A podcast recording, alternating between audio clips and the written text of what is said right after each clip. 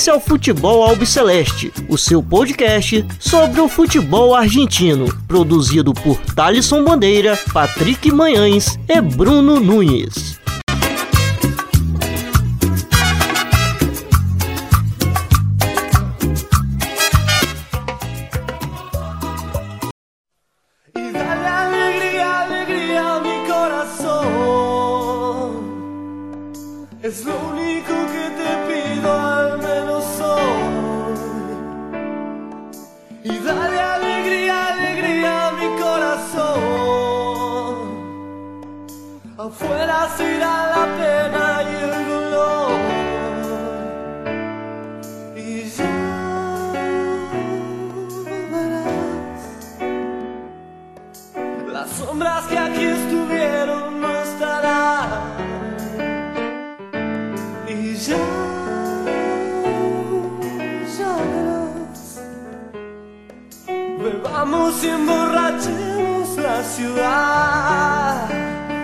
Salve, a todos vocês que acompanham o podcast do Futebol Celeste. Meu nome é Thaleson Bandeira. Estou sempre na companhia do Bruno Nunes e do Patrick Manhãs.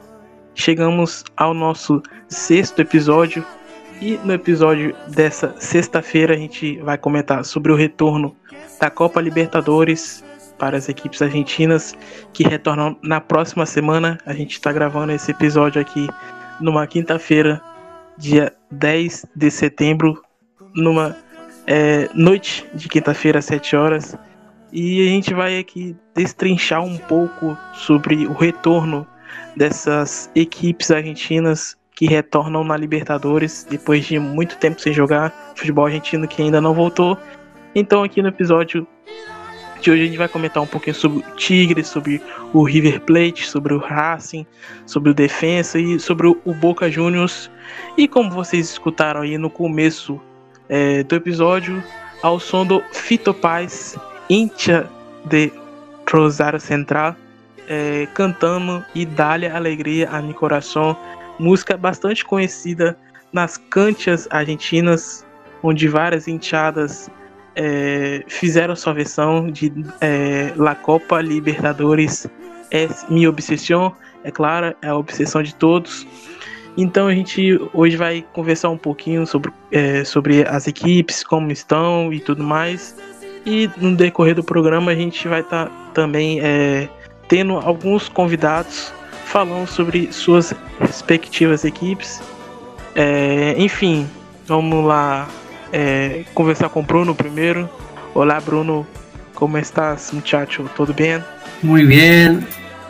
Saludo a todos que que acompanham o futebol celeste. É, muito feliz com a repercussão dos episódios anteriores. E vamos, vamos destrinchar aí essa competição, né, que vai voltar agora. E teve muitas reviravoltas. Então vamos, vamos se aprofundar nisso. Olá, Patrick. Tudo bem? Como vai, muchacho? Muito bem, muito bem. Saludo a todos os ouvintes. Um abraço para você, Thalisson, Nunes. E vamos falar desse assunto aí que particularmente gosto bastante, eu amo. E vamos que vamos destrinchar as equipes argentinas nessa Copa Libertadores 2020. Copa Libertadores é minha obsessão também. É de todos, na, na verdade. É, a gente vai começar falando sobre o Tigre, que é do grupo B ao lado do Palmeiras, do Bolívia e do Guarani do Paraguai.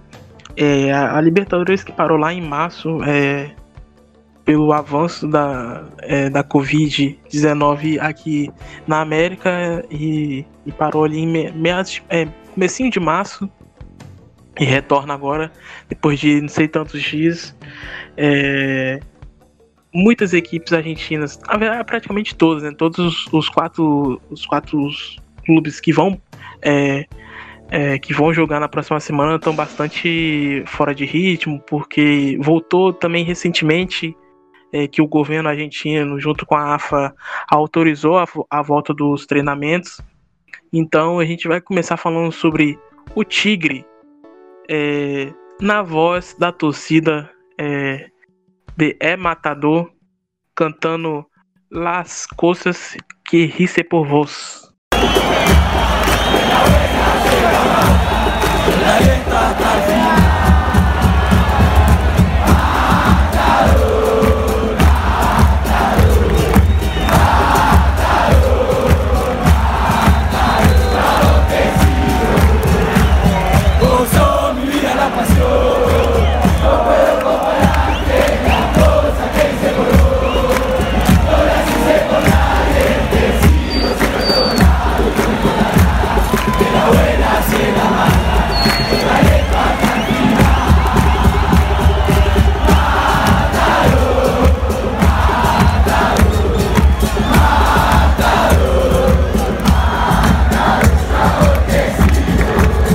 Está aí a Barra Brava de Tigre é matador. É... Então, companheiros, é, o Tigre retorna é, para esta Libertadores, é, encarando o Guarani é, do Paraguai. O Tigre, que ainda não venceu é, nessa Libertadores, é, retorna aí depois de, de tanto tempo sem, sem disputar uma, uma competição internacional. A última participação havia sido em 2013 e justamente é, também estava no grupo do Palmeiras. É, foi eliminado ali na, nas oitavas para o Olímpia, que mais para frente vinha ser um dos finalistas. É, Olímpia e Olímpia, o Tigre que, que perdeu algumas peças é, no seu elenco, que é treinado pelo Pipo Gorosito, e também estava naquele time de 2013 e também estava na equipe de 2012 é, naquela final é, bastante estranha da, da Sul-Americana. Mas quero saber de vocês aí é, o que, que vocês acham é, do Tigre nesse retorno é, da Libertadores. O Tigre, que é o único clube é, do Nacional, a segunda divisão no caso, que, que retornou né, os treinamentos, é a única equipe no momento que retornou, principalmente por estar disputando a Libertadores. Bom, Thalisson, o Tigre de Vitória, ele é um time muito veterano, né? É, você vê em média de idade, é, tá do meio para frente, jogadores muito veteranos. O Carlos Luna ainda figura no ataque. É, o Catete Morales, que é o grande, talvez um dos grandes jogadores do Matador, também com uma idade bem mais avançada. E o recém-chegado, o Roman Martinez, quem, quem, quem viu a Libertadores em que o Lanús foi finalista com o Grêmio, se lembra dele, que ele era um dos destaques do Granate. É, e é um time, como, como eu já disse, experiente. O Pipo Gorosito fez um bom trabalho no ano passado, que garantiu a, a classificação a Libertadores mas pelas regras do promédio não conseguiu salvar a equipe.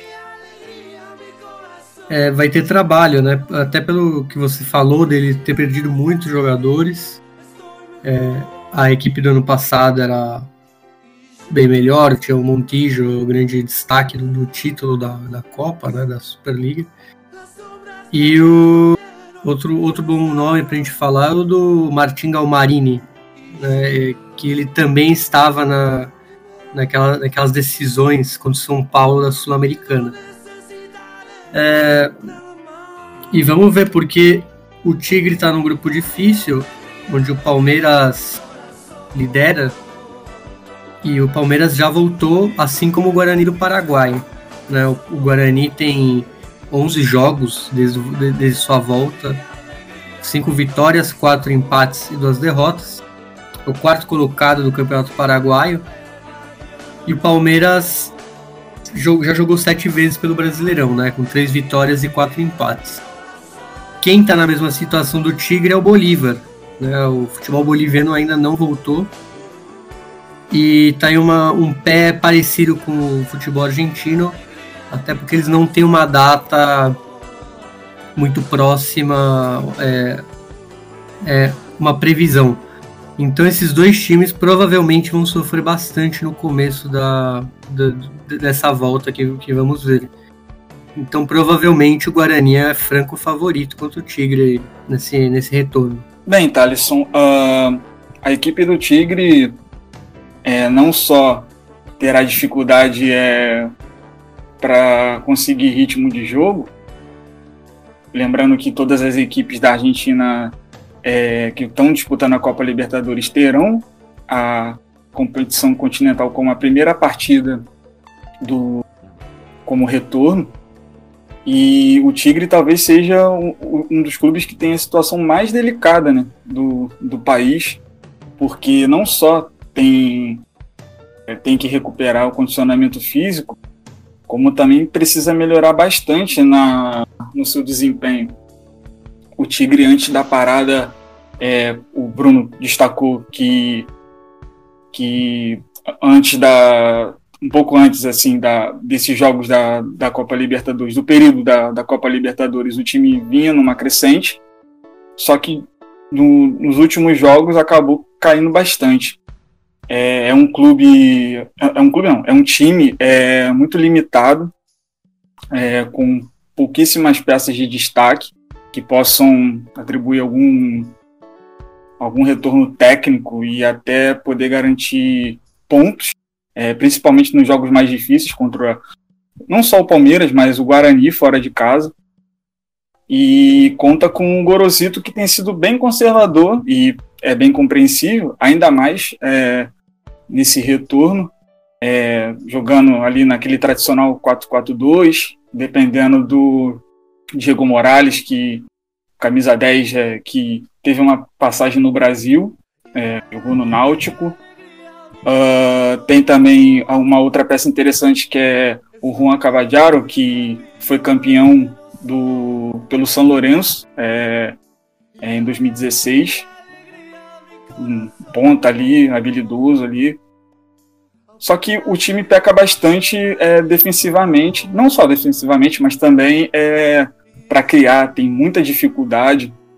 É, os, os, últimos jogos, assim, contra o Palmeiras, principalmente, dois gols assim dados é, Paulista.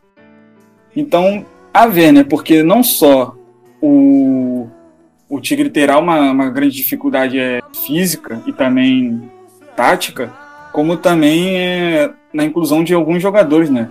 Eram praticamente a sua linha de defesa toda estruturada e para e como a equipe do a equipe argentina só está treinando vai ter uma grande. vai ser um grande desafio.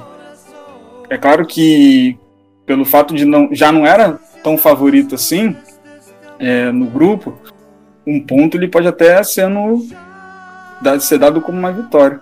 E o Tigre, ele vem de duas derrotas. Na primeira partida perdeu em casa para o Palmeiras é, por 2 a 0 com acho que eu achei dois golaços é, do Luiz Adriano e do William e eu percebi também que há, um, um, há uma marcação um pouco não tão firme assim na defesa do, do Tigre. É, tanto nos dois gols é, tomados pelo Palmeiras e no segundo gol, é, se eu não me engano, contra o Bolívia. Não tô lembrado mais ou menos como que era. É, mas a marcação eu achei um, um, um pouco fro é, frouxa é, nesse sentido. E como vocês é, disseram, o Tigre e todas é, os demais, todos os demais times argentinos vêm de, um, de uma sequência, de uma sequência não, de um tempo assim sem jogar, né? Eu acho que isso pode acabar dificultando é, nesse retorno para eles, é, questão de ritmo de jogo, é, é, jogadores que chegaram a se contaminar pelo coronavírus é, no caso do Diego Morales, bem no comecinho do retorno dos treinamentos do, da equipe matadora, é, ele foi contaminado. Então, algumas peças saíram é, é, do, algumas peças importantes daquele time que foi, que foi campeão da, da Copa da Superliga saíram. No caso do Montijo, é, que retornou para o Chile, voltou para Laú e é, o próximo, o, já logo de cara enfrenta o Guarani, né? O Paraguai que se eu não me engano, foi um dos primeiros países, país da, da América do Sul a retornar com, com jogos. Então a gente já tem um, já tem um tempinho já que, que tem jogado com frequência. E agora a gente vai escutar o periodista é, que cobre o Tigre é, lá na Argentina, Max Rodrigues. É, já quero agradecer ele é, pelo áudio é, que nos ajudou aí é, falando um pouco como o Tigre retorna é, para essa Libertadores. Primeiro jogo do Tigre depois da parada da, é, da pandemia do coronavírus. Então a gente vai escutar ele aí agora. E logo em seguida, é, Patrick fala sobre o que o Max é, destacou aí na, na sua fala. Hola, ¿cómo están? Mi nombre es Maximiliano Rodríguez, periodista partidario del Club Atlético Tigre, y les traigo las novedades del conjunto dirigido por Néstor Gorosito.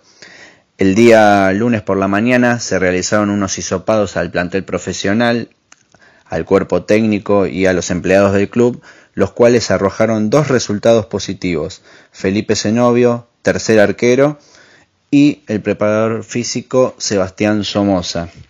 Tigre hasta el sábado estuvo entrenando con el sistema de burbuja sanitaria eh, eh, cumplían el aislamiento todo el plantel en el Hotel Howard Johnson de Pilar y de ahí se dirigían al campo de entrenamiento en el country mapuche, también de la misma localidad. De ahí volvían al, a lo que es el hotel y cada jugador tenía su, su habitación individual. Al caso, este caso de Felipe Zenobio y del preparador físico se suman al de otro jugador que la semana pasada había dado también positivo, Brian Leisa, jugador eh, juvenil, también eh, defensor central. Y a principio de lo que es la pretemporada también había tenido casos positivos, Diego Morales y el volante juvenil Iván Bolaño ambos recuperados ya y entrenando con el resto de sus compañeros. resta esperar el lunes que viene, se va a realizar un nuevo hisopado, ya que es semana, esa semana Tigre tendrá que viajar a, a Paraguay para jugar el partido de Copa Libertadores el día 17 de septiembre con Guaraní de, de Paraguay. Eh, Tigre viajará en vuelo charter a Asunción y volverá tras el partido. Viaja un día antes y vuelve, ni bien termina el partido, vuelve a, la Argentina. Em, Tigre corre con mucha desventaja en lo que es la Copa Libertadores. Arrancó con el pie izquierdo, perdió el local 2 a 0 con Palmeiras y luego con por el mismo resultado perdió en La Paz frente al Bolívar. Corre con desventaja porque tanto Guaraní como Palmeiras ya vienen con bastante rodaje en lo que es tema futbolístico, ya ambos clubes están jugando sus respectivas ligas. Y Tigre recién está tratando de concretar unos amistosos, ya tuvo uno con Vélez, está tratando de ver si puede jugar un amistoso más previo al, al partido de Copa, pero repito, es un panorama bastante oscuro en la Copa porque perdés los dos primeros partidos y si no te traes un punto de visitante estás complicado. Eh, recordemos que el tercer puesto tiene la posibilidad de jugar la, la Copa Sudamericana. Veremos a qué apunta Tigre. Con respecto a las incorporaciones, Tigre sumó ocho refuerzos. Uno es un viejo conocido, Román Martínez, que va a cumplir su tercer ciclo en la institución, un jugador de buen pie, eh, muy querido por la gente. Defensores, toda la línea defensiva es nueva en Tigre. Llegaron dos centrales, Abel Luciati y eh, Facundo Monteseirín, y dos laterales, uno por derecha, Nicolás Sansotre, y el otro por izquierda, Sebastián Pietro. En lo que es el medio campo llegaron David Gallardo y Diego Becker, que son jugadores eh, del ascenso. Y como delantero llegó Igiel Proti, un delantero que se puede mover por todo el frente de ataque, y Pablo Magnin, un 9 de área, goleador de último paso por Sarmiento. Eh, son todos eh, refuerzos que conocen la divisional es algo de lo que se encargó la, dirigencia junto con el cuerpo técnico de traer jugadores que conozcan el Nacional B. Porque si bien el futuro inmediato de Tigre, el compromiso inmediato es eh, la Copa Libertadores, el objetivo principal tanto de los dirigentes, del técnico, de los jugadores y obviamente de los hinchas es volver a primera división.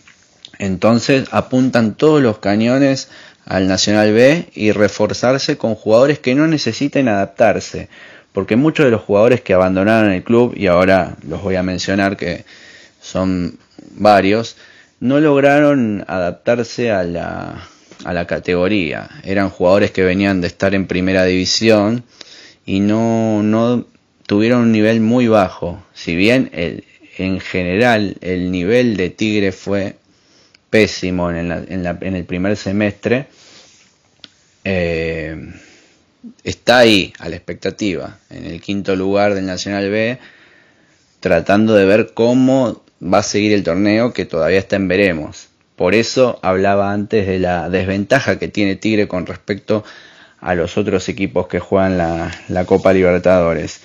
Entre las bajas más significativas que tuvo el plantel podemos mencionar a Gerardo Alcoba, Ignacio Canuto, Jorge Ortiz, Matías Pérez Acuña y Lucas Rodríguez. Y digo significativas porque esos cinco jugadores eh, formaron parte del plantel campeón de la Copa Superliga 2019, cuando Tigre derrotó a Boca en Córdoba.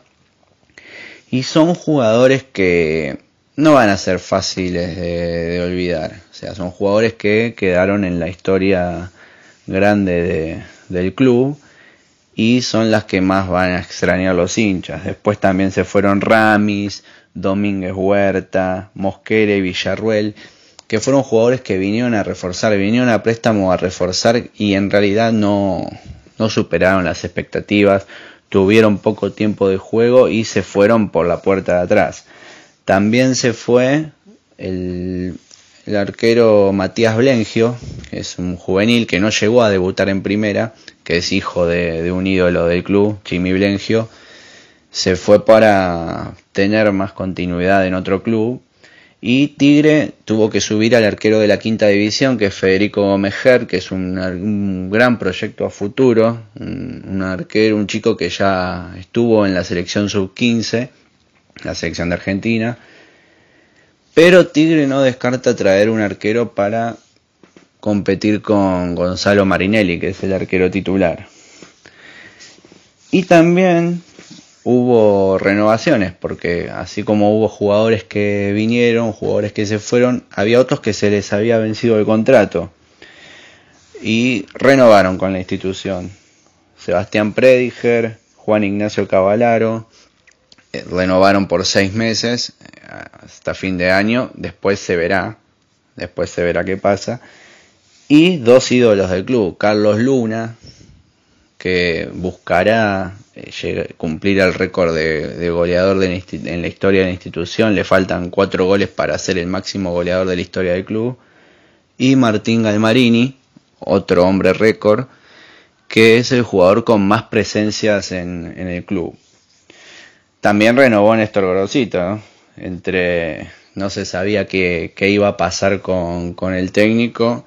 Renovó Néstor Grosito y para ir cerrando, firmaron sus primeros contratos Facundo Giacopuzzi, defensor, todos de las inferiores de Tigre. ¿eh? Franco Bustamante, un mediocampista y un delantero goleador de reserva, Ivo Kessler. hay que prestar atención a ese nombre porque es un gran proyecto del Club Atlético Tigre. Hasta acá las novedades del clube eh, de Vitória. Hasta pronto. Então, o, o Max Rodrigues, é, que acompanha o dia a dia do, do Tigre, da Argentina, ele basicamente disse que os atletas fizeram os ensopados, que é basicamente um exame de teste para Covid que os atletas fazem, e que não só os atletas foram testados, como também a, a equipe técnica, e dois deram positivos. A, a equipe do Tigre também fez uma bolha sanitária, uh, próximo também de, do, do campo de treinamentos, que facilita a ida e a, ida e a volta do, dos jogadores. É, um jogador da base, o Brian Lessa, também deu positivo, mas é, o Diego Morales também chegou a dar a camisa 10, uh, ah, mas é, ambos é, deram, é, já se recuperaram e voltaram a treinar com a equipe. Haverá um novo ensopado antes da ida para o Paraguai para enfrentar o Guarani. E com relação a, a, contratações, a linha de defesa foi toda é, remontada, mas o, o maior destaque da, das contratações do Tigre foi o retorno, a terceira passagem do meia Roman Martinez. Boa, Patrick. É, seguindo aqui, é, a gente vai comentar agora sobre o River Plate, é, que vem aí com algumas possíveis perdas, mas uma já é certa, que é do Quinteiro. É, o River que começou perdendo a, a, a Libertadores é, para a LDU e foi naquela semana ali que o River e o Boca estavam disputando o, é, o título da Superliga Argentina, que o River acabou perdendo aí na, na última partida, estava liderando o campeonato praticamente todo e perdeu é, na última rodada. É, River que foi jogar em, em, Tucumã contra o Atlético Tucumã. E o Boca é, recebeu em casa o Rinácia de La Plata é, na volta do, do Diego Maradona na La Bombonera. É, mas logo em seguida no, no segundo jogo é, já já deu uma goleada no, no binacional. E quero saber como o São Paulo perdeu para esse time que meu Deus do céu. É, fez 8 a 0 então o grupo D que tem São Paulo é, River, LDU e Binacional estão todos empatados com 3 pontos. É, o River lidera no caso pelo saldo de gols, né, que fez 8 a 0 na segunda partida e retorna agora é, diante do São Paulo na próxima semana, dia 17, jogo no Morumbi, é, 7 horas. São Paulo e River que, que vão se enfrentar é, pela terceira pela terceira vez não pela oitava vez é, em partidas contando Libertadores Sul-Americana e Supercopa da Libertadores essa Supercopa que foi lá em 97 e o Missionário não tem nenhuma vitória diante do Tricolor Paulista. É, o último confronto entre as duas equipes aconteceu lá em 2016, é, também pela Libertadores. É, o São Paulo ganhou de 2 a 1 é, do River Plate no Morumbi. É, é um jogo importante, mas se fosse com as duas equipes em ritmo de jogo, acho que é, é um, seria uma partida muito boa se principalmente o River estivesse em ritmo de jogo, mas é, como a gente sabe não tá. É, apenas o São Paulo que está em ritmo de jogo, e já tem jogado aí Campeonato Paulista, é, Brasileirão, então já, já vem jogado com frequência aí nos últimos. Acho que nos últimos dois, dois meses que o futebol brasileiro voltou assim, é, no Brasil todo, não me recordo mais ou menos Acho que acredito seja dois meses por aí. Ou até três, não sei, posso estar enganado. É, e, e, tem esse jogo aí logo, logo de cara, enfrentando o, o, São Paulo. São Paulo que não vem muito bem, assim, no, vem bem mais ou menos. É, empatou com o Bragantino. E a torcida vem criticado bastante o Diniz. É, mas aí agora vamos escutar a, Los Borrachos de Tablón, cantando Vamos lo Missionário Ponga o Evo para ser primeiro. E Bruno vai falar sobre esse cântico aí depois.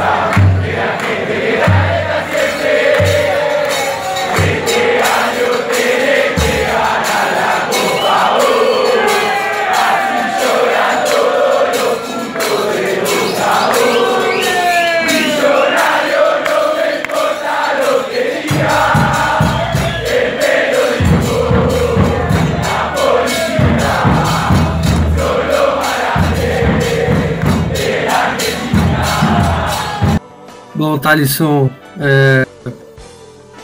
essa música é uma versão né, do Para Não Olvidar, né, da banda Los Rodrigues. Mas eu vou ser bem clubista aqui, porque a versão famosa é outra, né? É Depender Rotecigo da Guarda Imperial. Então, me desculpem os, os milionários. Eu sabia, que, eu sabia que você ia soltar essa, por isso que eu deixei pra você mesmo falar. Então, é, não. Pra mim, eu não, eu não, eu não sabia, né, que, que os borrachos também tinham essa.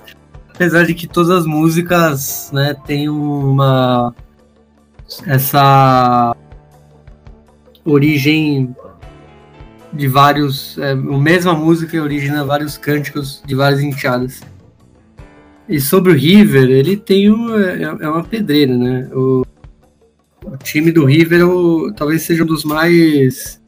Que tenham sido mais prejudicados por esse. por, essa, por esse retorno, porque. É, não, não é só o São Paulo o problema, né? A Liga de Quito, a LDU, também é um time bastante forte, né? Já mostrou isso jogando em casa. É, também voltou o futebol no Equador, né? A, a, Liga de Quito já jogou sete vezes desde o retorno e, e ela, em, ela, emplacou uma sequência avassaladora aí, né? Tá em segundo lugar agora, com cinco vitórias, um empate e uma derrota. Isso desde que voltou o futebol, né? E São Paulo também tem tem vindo bem nos resultados. É, o futebol em campo não tem agradado muito a torcida, mas os resultados têm vindo. Já e bom, e a liga tem um técnico sensacional que eu, na minha opinião, que é o Pablo Repeto, que foi quem levou o Independiente Del Valle à final da Libertadores, aquele ano em que o Independiente Del Valle eliminou Boca e River e decidiu contra o Atlético Nacional, né? E só que aí o problema, na verdade, quem se deu mal também foi o São Paulo, porque o binacional, você, até falou como que o São Paulo perdeu do binacional. Na verdade, ele perdeu porque Juliaca, né, onde eles jogam lá no Peru, fica a 3.800 metros. Isso é é, é sobre-humano, né? É um, porque, se não me engano, é um dos recordes de altitude. É muito maior que La Paz, por exemplo. Só que o que aconteceu? Por conta da pandemia, o Peru é, eles fizeram uma bolha. Tipo, todos os jogos do Campeonato Nacional Peruano e da Libertadores serão em Lima. Então, toda a vantagem que o Binacional tinha de ser o mandante, ele perdeu. E o único time que foi até lá foi o São Paulo, né? ele se deu mal. O River provavelmente ter que sofrer para ganhar lá, ou pelo menos pelo empate. A Liga de Quito, como já é um time de altitude, talvez não ia ter tanta dificuldade. Mas aí com essa decisão ficou muito mais fácil para o River e para a Liga de Quito. Ali, um time que está acostumado a jogar na altitude vai ter que jogar sem altitude nenhuma. Em uma cidade que não é a dele. Então, é, ponto para o River nessa, né? E você falou das perdas, teve outra, né? Teve o Nath Escoco, né? Que eu acho um bom nome. Já mais veterano, óbvio. Mas é sempre, é sempre uma perda, né? Um jogador muito artilheiro por onde passa. E foi pro News Old Boys. O River, é, creio que seja uma grande incógnita nesse grupo, porque não só pela questão da pandemia, muito tempo parado, mas como também a, do, o contexto da, dos dois jogos que teve né, na, na fase de, de, grupos da Libertadores. Porque primeiro pegou o LDU na semana que disputava o título da, do Campeonato Argentino com o Boca, ponto a ponto. E aí, na, na, no meio da semana, você pega o, o, o River pega a LDU é, com o time completamente reserva. Nem os titulares foram para o banco, os principais titulares foram para o banco. Você tem aí o empate no meio da semana, no meio da semana não, no final de semana, com o Atlético Tucumã, que faz com que o, o River perdesse o campeonato argentino, é porque o Boca também ganhou contra o Rinásia.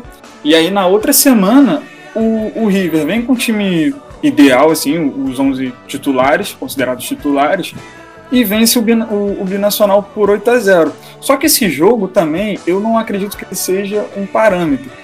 É, primeiro porque o Binacional é um time extremamente fraco, limitadíssimo, e aí vai aquela pergunta que mesmo na, na altitude, como o São Paulo conseguiu perder para esse time? É, e um outro também que um outro motivo também que deve ser parâmetro, né? Nesse jogo, um certo camisa 7 fez um gol e duas assistências contra o Binacional. Então é, é bastante suspeito quanto a isso. É, o que tem a favor do, do caso do River, é, que está empatado também com, com, o número de pontos com, com os outros times, fase de grupos, é que não perdeu a, a base da, do time, tudo bem. Perdeu o Escoco e perdeu o Juanfer Quinteiro. É, o Nath Escoco foi para o News e o Juanfer vai para a China, que tudo indica. É, mas a base e a ideia de jogo tá ali. O, o River Plate do, do Gadiardo é um time bastante maduro, é, ainda mais em, em confrontos bem importantes. Ainda que o físico pese ainda na, na questão contra o São Paulo, o São Paulo ainda, ainda teve, ainda tem um asterisco que o São Paulo, no intervalo que, que voltou a, a jogar futebol até o confronto contra o River, fizer, fez 13 jogos.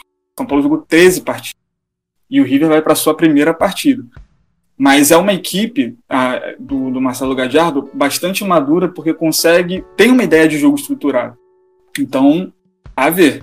É, os destaques individuais que eu coloco dessa equipe é não é, todo mundo fala já pensa já no, no Ignacio Fernandes que quase saiu né, nessa última janela mas também tem o Enzo Pérez, você tem o Martins Quarta, você tem o Borré, você tem o, Nicolás Dela Cruz. São jogadores muito importantes. E tem, tem, tem agora a, a, saída do Quinteiro, mas também pode colocar um outro jogador é, para preencher o lugar, né? Que é o, o Jorge Carrascal, que também é colombiano, baita jogador também, que é um pouco semelhante também com as características do, do Juanfer. É, então, a ver, eu não acho que, que o River Plate é, tenha grandes dificuldades assim, embora elas existem, é, mas acho que dá para passar. E é, nessa, é, durante essa quarentena, é, essa questão de isolamento social na Argentina, que estava é, bastante rigorosa e tudo mais, é, a gente comentou no, no segundo episódio nosso, que foi a volta dos treinamentos, é, que antes de voltar aos treinamentos é, oficialmente, é, o Gadiardo já havia é, feito alguns é, comunicados é, indiretamente para, o, o, para o presidente da Argentina, Alberto Fernandes, e também para a AFA, falando que necessitava urgentemente que voltassem pelo menos os treinamentos com jogadores reduzidos, enfim, para não é, pra, para os jogadores não ficarem é, muito tempo parado, é questão de ritmo de jogo e tudo mais. Não sei como que é, o River vai voltar. É, é difícil falar assim porque clube está muito tempo parado. É, tem a saída do Quinteiro que é, chegou com uma experiência grande, aí ficou machucado por um, por um bom tempo, aí voltou fez gol em, em, em final de, de, Libertadores, naquela final da Libertadores que foi histórica para o River Plate. Então, é, vamos ver como o River é, vai retornar aí é, depois é, de tanto tempo parado. É, que inclusive o River é, ele não vai mandar os seus jogos no Monumental de Nunes. O Monumental de Nunes está sendo, tá passando por algumas reformas é, tanto no campo como na questão da arquibancada. É, a ideia do River Plate é chegar o, o, a arquibancada mais para o campo e tirar aquela pista de atletismo e também fazer mudar o, a, o gramado. É, mas quem vai falar isso mesmo é o Célio, é, torcedor do River Plate e do Brusque, é, lá de Santa Catarina. Já mandar um abraço para ele aí por ter aceitado o, o, o meu convite para não, pra não mandar para mandar esse áudio aqui pra gente falando sobre o River Plate dessa volta da Libertadores, então a gente vai escutar o Célio agora. Salve, salve pessoal do futebol Albi Celeste. É, bom, o River Plate, né, voltou a treinar ao menos presencialmente no início desse mês, né, ali no dia 1 de setembro. É, os trabalhos são realizados lá no River Camp em Ezeiza. É, o plantel que sofreu uma baixa, que foi a venda do Juan Fernando Quinteiro para a China, é uma venda que já se esperava diante da situação financeira complicada do missionário, é, sobretudo com essa pandemia. É, Entretanto, ainda faltam algumas questões burocráticas para o negócio ser oficializado, a realização dos exames médicos, né, mais precisamente, mas o Marcelo Gachardo já não conta mais com o colombiano, né? É, inclusive, o River ele deve inscrever o lateral paraguaio Jorge Moreira, que estava emprestado, fez parte do grupo é, que foi campeão da Libertadores 2018, estava nos Estados Unidos e deve aí estar sendo inscrito na lista da Copa Libertadores. River também teve outras saídas, uh, por exemplo, o Nacho Escoco, que voltou para o Newells, né, o clube que, que ele é ídolo, né, uh, e que deve, sim, encerrar sua carreira por lá. Uh, o zagueiro Franco Paredes e o meia Enzo Fernandes, que são jogadores é, da categoria de base, que tiveram uma, uma pequena transição aí para o profissional, foram emprestados para o Defensa e Justiça, né, para adquirir mais experiência. Também tem as especulações de saída de sempre, né? Como Montiel, por exemplo, Martins Quarta, que sempre são apontáveis, é, apontados como possíveis saídas e não deve durar muito tempo ainda no clube, né? Mas por enquanto eles ainda seguem no River. Se fala de uma saída, inclusive, do Martins Quartos para o Betis, né? Da Espanha. É, tem também a situação do, do Rafael Santos Borré, já que o vínculo dele com o River termina ali em junho de, do ano que vem. E para renovar o River deve comprar mais 25% desse jogador, é, o que seria inviável agora nesse período de vacas magras do clube. Né? O Atlético de Madrid, que ainda possui a maioria dos direitos, teria sim é, interesse em vender o Borré, já que tem bastante clubes da Europa interessados no, no atacante. Né? É, tem outro jogador que é o Jorge Carrascal, o meia colombiano, né, que recebeu uma proposta do CSK Moscou da Rússia. O River recusou essa proposta de 6 milhões de euros, mas se fala que pode chegar em breve uma outra proposta de um clube russo também, pagando aí é, em torno de 8 milhões de euros. Lembrando que o River teria ainda que usar é, esse dinheiro para pagar a dívida com o Karpat da Ucrânia, é, referente à compra do jogador, né? O clube tem ainda algumas dificuldades financeiras e precisaria estar vendendo mais um atleta para quitar essas dívidas, né? principalmente referente a pagamento de transferências passadas que ainda não foram totalmente concluídos.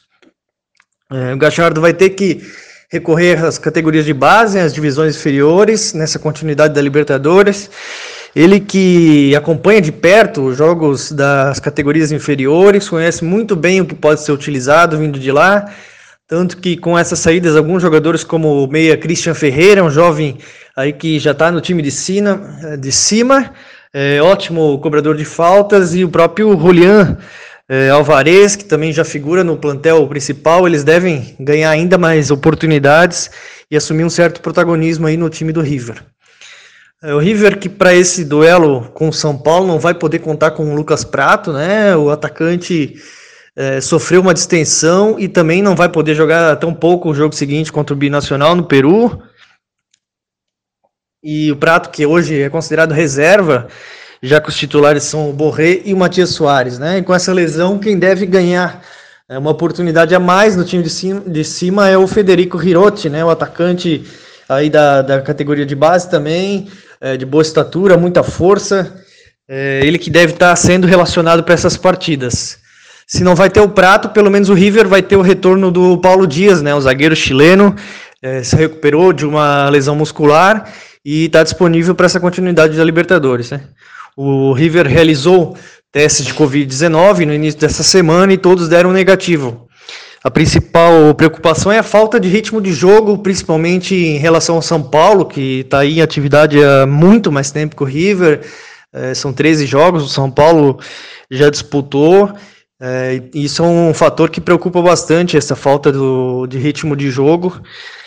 E se der tudo certo, não ocorrer mais nenhum contratempo, River deve retornar com a equipe considerada titular com três zagueiros, como vinha jogando né, lá no começo do ano.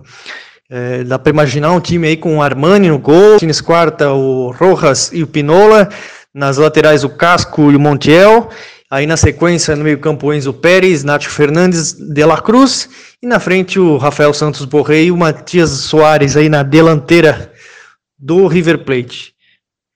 Tá aí a, a fala do Célio que vai ter que aguentar ver o Matias Soares jogar. É... O tal camisa 7 que eu falei. Nossa senhora, grande jogador esse Matias Soares, meu Deus do céu. É, o River que, que retorna é, contra o São Paulo, que a gente falou aqui, é, no dia 17, na, na semana que vem, na quinta-feira que vem, no caso, é, no Morumbi, 7 horas. Aí é, vai até Lima enfrentar o, o Binacional é, no dia 22, é, numa terça-feira, 9h30, e encerra é, na, na fase de grupos, é, jogando as duas últimas partidas em Avejaneda, no Libertadores da América, é, contra o São Paulo e contra a LDU. E o estádio do River, como tinha dito anteriormente, não vai receber os jogos do River é, nesse ano. É, provavelmente o término das obras vai, vai ser ali por volta do começo de 2021, mas o Célio em seguida também vai comentar sobre a questão do estádio. E acho que não, não teve outro estádio assim melhor para se identificar com o River, né? É vermelho, é, tem essa mística de ser o, o maior time campeão, é, maior detentor de títulos na Libertadores. Eu acho que estão, acho que escolheram bem o estádio para para jogar suas partidas nesse retorno de Libertadores. É, e o próprio nome, né, do, do estádio, né, Libertadores de América, né, para ajudar nessa mística. Sobre as reformas no Monumental, o River apenas aproveitou uh, o que já era esperado e desejado por todo mundo, que é a remodelação do estádio, né? Tem como objetivo aumentar ainda mais a capacidade da, da cancha.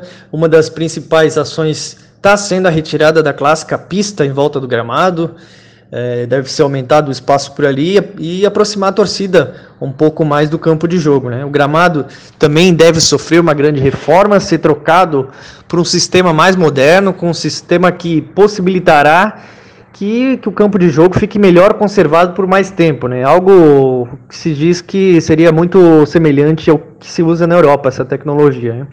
O River vai rebaixar esse campo de jogo até atingir o nível do solo determinado por um estudo, né, um estudo geotécnico, e também será construído um novo túnel é, para os vestiários, é, com apenas uma saída e não apenas mais duas como é atualmente.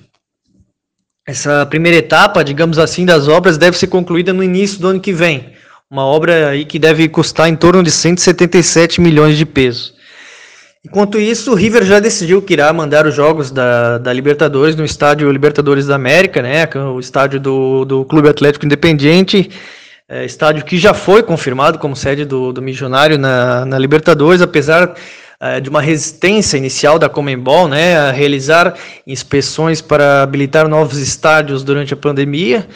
E nesse aluguel do estádio, diz, é, é, o, que, o que se diz é que que foi realizada uma espécie de acordo com o Rojo pela dívida que o clube de Avejaneda tem com o River pelo zagueiro Alexander Barbosa, que foi contratado a pedido lá do Sebastião Becacese, lá no início de trabalho dele lá no Independiente. É um jogador que trabalhou com ele também lá no Defensa e Justiça, e o Becacese acabou levando ele para o Independiente na época que teve por lá. Bom, é, vamos seguindo aqui. É, agora a gente vai comentar sobre o grupo F, que tem o Racing Clube de Avejaneda, é, junto com o Nacional, com o Estudiantes de Mérida e o Aliança, é, Aliança Lima. É, o Racing, junto com o Nacional, é líder do, do grupo F. É, ambos têm seis pontos. É, o Racing, é, que começou ganhando fora de casa, diante dos Estudiantes de Mérida, é, por 1 a 0 e venceu é, em casa é, no cilindro o Aliança Lima. É, o Racing que tem aí o Sebastião Becassese, é, que estava é, do outro lado da cidade, do, do lado vermelho da cidade de Avejaneda. Vem aí depois de, de, tanto tempo sem jogar também, como os demais clubes argentinos que já, já comentamos. De, tem, tem essa tem tem no, no banco aí o, o BKSS que conseguiu esse feito é, lá com defesa de ter levado o time pela primeira vez é, a uma Libertadores e depois é, se transferiu para o, o, Independiente e no começo ali é, não teve tantos resultados é, não ficou tantos jogos é, comandando o Rojo. E logo em seguida mudou de lado e foi pro Racing. E não demorou por muito tempo venceu um, um, um jogo no Campeonato Argentino pela Superliga com oito jogadores. Que acredito eu não sei a opinião de vocês mas foi a melhor partida é, do ano assim da do Campeonato Argentino é, Thalisson, o BKTS realmente ele ele caiu com uma luva lá no Racing. Ele não teve um. Ele não foi. Ele não teve uma recepção muito calorosa no, no Independiente. Não teve bons resultados. Não conseguiu emular o que ele fez no Defensa e Justiça. Todo esse. Esse jeito dele de jogar, né? Ele era o. Foi auxiliar durante décadas né, do Jorge Sampaoli. E agora finalmente ele pegou um time de mais é, renome e conseguiu dar conseguir obter bons resultados, né? E, e o Racing está numa situação boa, né? Ele vai voltar com a desvantagem de não ter é, tre é, os tre treinou, né? Porém não jogou. É, e ele tem aí o Nacional de Montevideo, que o, é o melhor time do grupo, junto ao Racing também é o time que mais jogou, né? Jogou sete vezes desde o, desde o retorno no Campeonato Uruguaio. Está em segundo lugar é, lá no Campeonato Uruguaio. E aí o Estudiantes de Mérida está na mesma situação do Racing, mas aí também é um time muito mais fraco e com certeza ele vai sofrer muito mais do que o, todos os outros times desse grupo. O Alianza Lima, mesmo sendo um grande no Peru, é, não não está bem. Ele está em 13 terceiro lugar apenas. E desde o retorno lá ao, do campeonato peruano, ele só ganhou uma vez. Ou seja, é um time que não vem enfrentando um bom momento. Então eu acredito que o Racing, com toda a sua tradição e etc., ele e o Nacional de Montevideo vão brigar pelo primeiro lugar. Né? Acho que vai ser bem. O Nacional tem a vantagem de estar tá é, em plena. com a máquina funcionando, né? E Bruno, no Nacional tem o, o experiente Gonzalo é, Bergessio, né? Que jogou é, no Racing ali no ano de 2006 e está agora no, no Nacional. É, ele que estava recente agora, teve uma passagem pelo São Lourenço, pelo Vélez. É já um jogador experiente e, e tá marcando os golzinhos lá, pelo que eu vi. É, não me recordo qual jogo. É, ele, ele, tinha feito dois gols, se eu não me engano, é, mas tá nativa ele ainda. É, o Berressi é o grande jogador, né? Ele tava naquele time do São Lourenço que tinha o da Alessandro, ele é muito mais identificado com o São Lourenço. E o Nacional normalmente é um bom. É um time que os argentinos se dão bem, né? Se a gente lembrar que o primeiro time que o Marcelo Gajardo é, dirigiu sua carreira, né? Foi nacional. Logo depois que ele aposentou, né? Ele também estava nacional, aposentou e virou técnico. Então é sempre um time que tem argentinos é, e eles normalmente fazem muitos gols e tem muito sucesso ali no, no Uruguai. E agora a gente vai escutar a La Hinchada de la Academia é, cantando A Vamos por la Libertadores.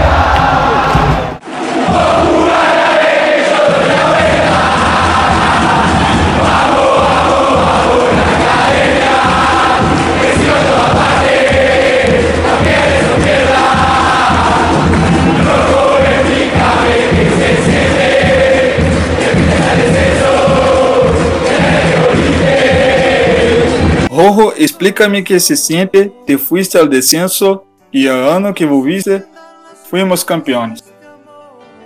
Essa é uma parte da, da letra do, do Racing, né? Bem provocativa, é, provocando o seu maior rival, né? Que é o Independiente, lado vermelho de Avejaneda, que no ano que o Independiente voltou ao da, da, da Série B, da segunda divisão, o Racing foi campeão, né? Então, um pouco da, dessa provocação assim, dos cantos da, da enteada da, da academia. E sobre o Racing, o Racing, embora ele tenha uma grande vantagem na, na pontuação, é o melhor clube argentino na. É, tem é a melhor condição né, dos argentinos na fase de grupos, porque conseguiu duas vitórias. Mas o, o BKSS ele, ele tem tido muitas dificuldades é, com a sua. Para executar, né? O time executar a sua, a sua ideia de jogo, né? Você consegue enxergar que o que o BKSS quer para o Racing, mas peca muito na, na, na, tomada de decisão, assim, do, do que o BKSS quer para a equipe. É, vale lembrar que o BKSS ele foi anunciado em dezembro e aí teve 11 jogos. É, no fundo, vocês estão ouvindo o, o invasor, o Pero Invasor, né, bem no clima de Libertadores. Mas enfim, uh, o BKSS teve 11 partidas, ou seja, muito pouco para conseguir implementar é, o que ele pensa de futebol, que é muito associado ao que o Bielsa e o que o Jorge Sampaoli pensam também, uh, de muita é, de posse de bola, é, são uma pressão sufocante assim contra o adversário, fazer com que o adversário é, erre bastante, principalmente ali na no, no campo de defesa dele para que o, o, o Racing é, possa aproveitar ainda, ainda mais a, as oportunidades. É, no caso do, da, da, da, ideia de jogo, o, o Racing recentemente teve o Eduardo Cudê como, como técnico, né, campeão argentino é, 18, da temporada 18-19, e tinha algum, algumas poucas assim, sem, é, semelhanças com o que o, o prega. Que principalmente é o que? O jogo ofensivo. Mas aí o, quando o BKSS ele chega, ele coloca os seus detalhes ali. É, no caso do, do, daquela equipe do Kudê, o Kudê priorizava é, dos atacantes, é, meias é, que não eram que não eram velocistas, mas que exploravam sim a infiltração, mas que tinham muito toque de bola.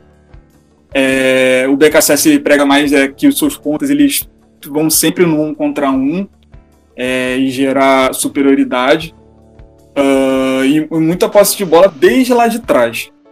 Uh, a sua principal peça é nessa, nesse quesito de ideias, é, embora tenha um, um, pilar no ataque que é o Lisandro Lopes, que é um baita atacante, tem o, o Marcelo Dias, o, o chileno, é, que joga, que, que, ajuda muito na, na saída de bola, é, é, é um termômetro daquela equipe e também de alguns jogadores é, é, jovens, né? Você tem o Matias Zaratio, né, que é considerado talvez uma das grandes promessas assim que o Racing teve nos últimos anos. Uh, tem o Benjamin Garret, que jogou na base do Manchester City, é, jogou na Inglaterra, e aí o Racing é, é, um, é um daqueles jogadores sul-americanos assim, que, o, que o Manchester City compra, caso mais emblemático assim que, que vocês possam ver é o do Marcelo é, do Marcelo não me fugiu é, eu ia falar Marcelo Moreno não é Marcelo Moreno não é um colombiano que jogou na, no Flamengo me fugiu o nome dele uh, mas que, que, capta jogadores jovens e aí revende. É, o Garrelli foi é, Marlos Moreno Marlos Moreno. É, sabia que tinha Moreno. É, enfim, é, que capta jogadores jovens e aí acaba revendendo. No caso do Matias é, do Benjamin Garret, é, ele acabou não, não tendo muito, muito proveito na, no time profissional do Manchester City. E o Racing teve um, um grande olho assim, né, para poder comprar, né, conseguir o seu, os seus direitos. É, e fora, fora o Matias Rojas também, né, o camisa 10 do, da academia. é um time que você consegue, como, como eu falei antes, é um time que você consegue enxergar as ideias, uh, mas uh, tá pecando muito na execução. E aí vem um problema. Você tem já os seis pontos, é, mas aí você não teve grande, um, um grande intervalo assim de, de, jogos assim, uma grande sequência, uns jogos assim, eu acredito eu, não, não é um, um é, tempo suficiente para você conseguir uma regularidade, conseguir executar tudo, tudo do, da equipe, tirar o melhor da equipe. Daí teve a parada de seis meses. A ver como essa equipe vai vir, né? É, o próximo jogo uh, é contra o Nacional é, na Argentina e é uma grande incógnita. Uma outra incógnita também, uma grande dúvida também, é como o Marcelo Dias ele tá, né? Porque no primeiro jogo ele sofreu uma lesão, né? Também tem a questão da idade. É, no segundo jogo, que ele, ele, se lesionou contra os Estudiantes de Mérida, mas ele acabou não jogando contra o, o Alianza Lima é, no, no, na Argentina. Então, a ver como ele vai estar, né? Porque é um dos jogadores assim, fundamentais para a ideia do BKSS. Então é isso, agora a gente vai escutar o periodista é, que acompanha o Racing diariamente na Argentina, Federico, Federico Tedesco. É, já agradeci a ele por ter nos enviado, nos enviado esse áudio é, contando é, como anda o Racing é, nessas últimas semanas. Agora vocês vão escutar o Federico Tetesco e é, na volta o Bruno Nunes vai falar, é, passar um resuminho do que ele falou. Boa noite para todos. Soy Federico del show de Racing, Radio Show de Buenos Aires. Voy a contar un poco para la página Fútbol Albiceleste las novedades de, de, Racing de esta semana, pensando en el próximo jueves que tiene enfrentar Nacional de local 5 de la tarde hora de, Buenos Aires y viene con una baja importante porque Iván Pichuro, su capitán, dio positivo de COVID, así que eh, no va a poder ser de la, de la partida la semana que viene.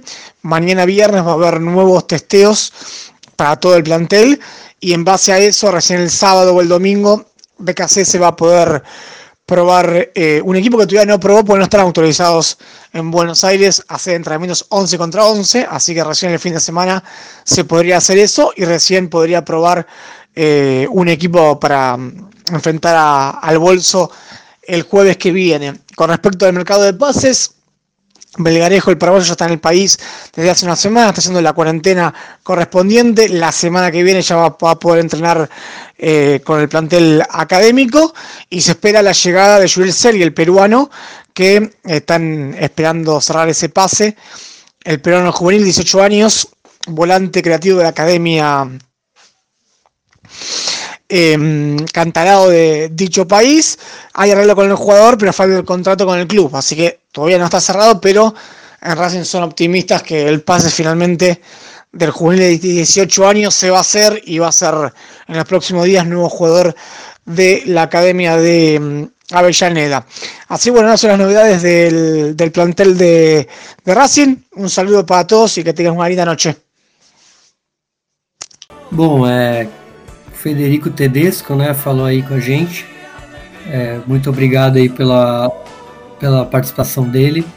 E eu vou dar uma resumida, né, para quem não entendeu talvez o que ele tenha dito.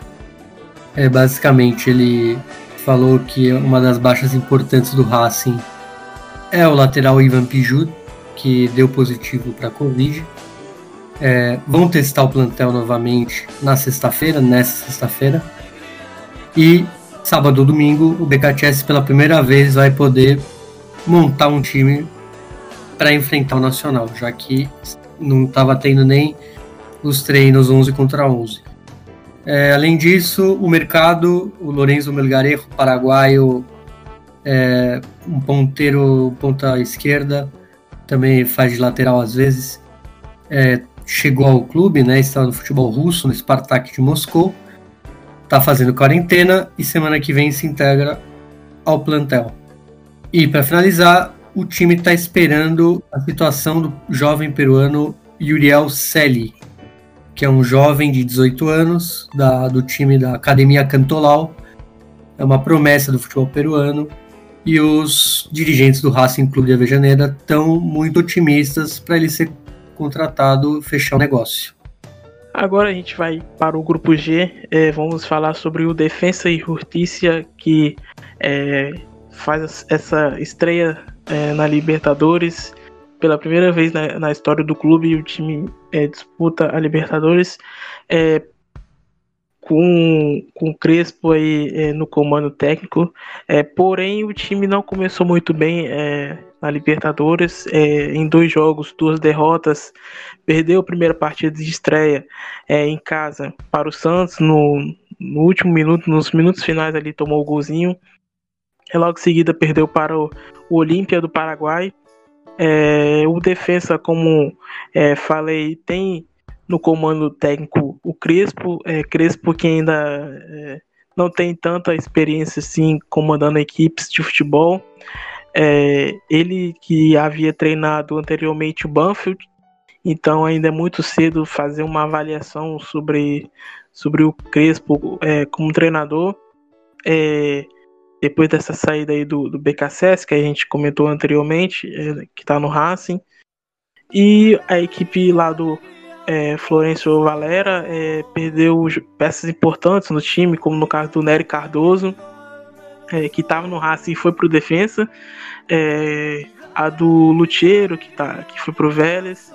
Então, alguns jogadores importantes que estavam na, naquela campanha é, brilhante na Superliga Argentina que fez o time ir para Libertadores é, é, saiu.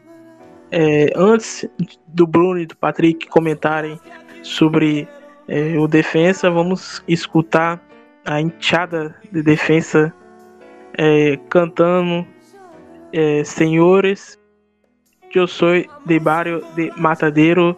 Não é, é música do Noiva de Chicago, não é a Brava do Noiva de Chicago, dá a impressão que é, mas não é.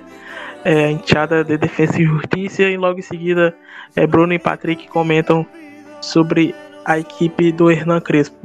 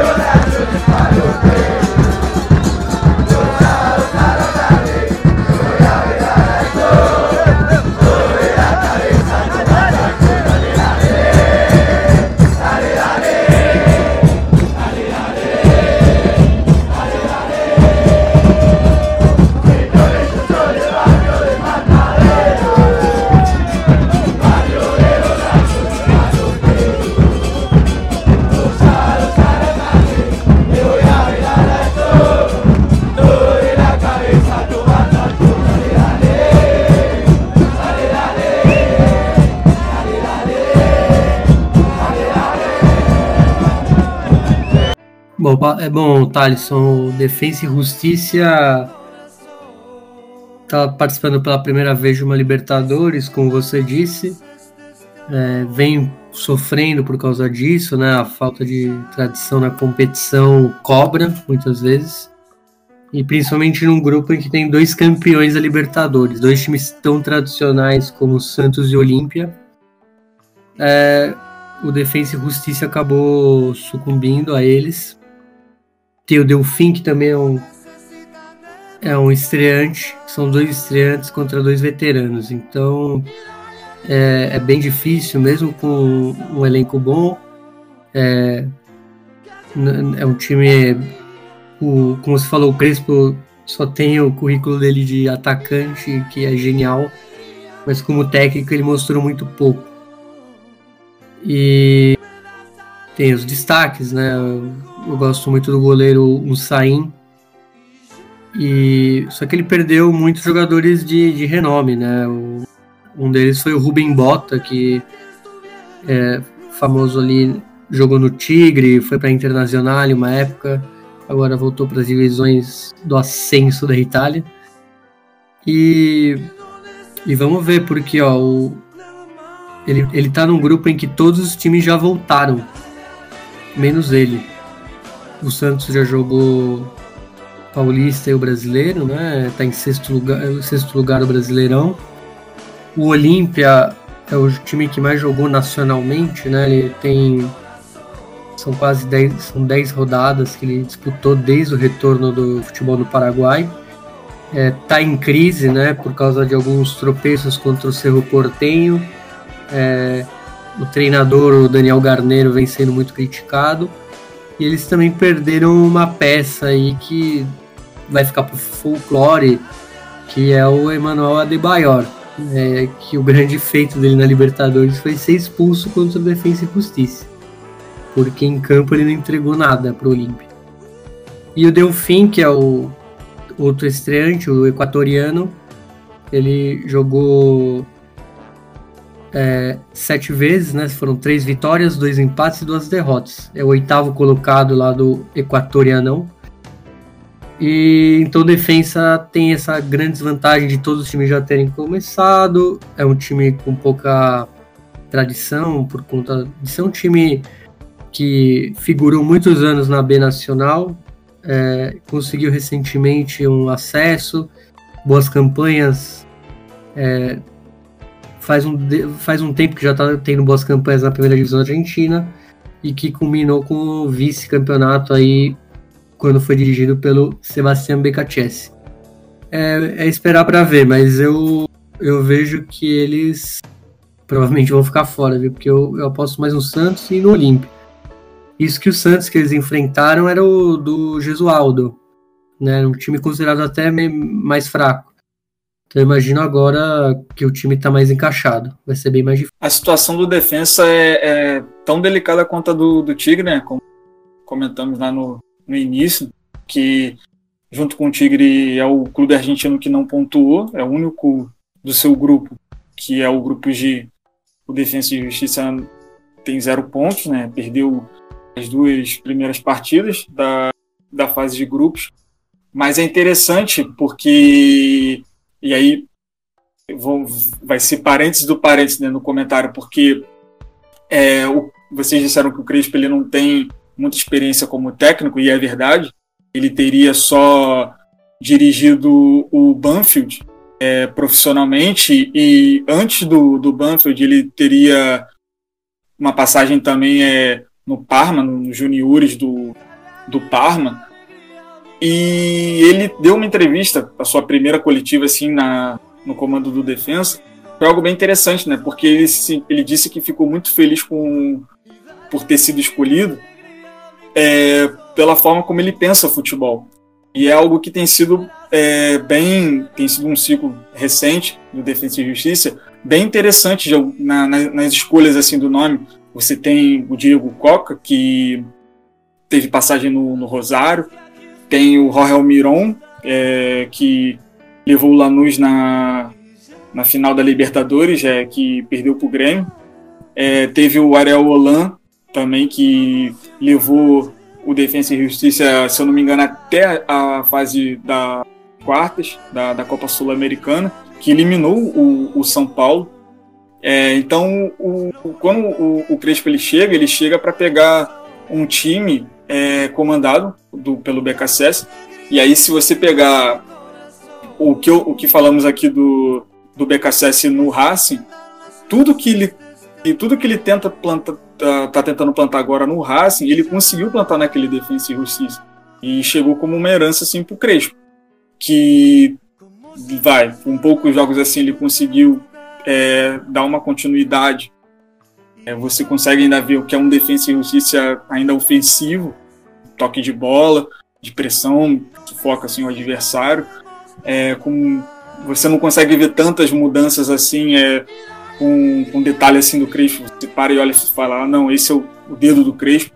Uma coisa que, o, que, alguns analistas eles falam que é, o Crespo ele tem utilizado mais a saída de bola longa com o Ezequiel Saim, que é o goleiro que o Bruno citou, é, para dar continuidade nas jogadas, assim, caso seja caso o time do defensa seja tão su sufocado.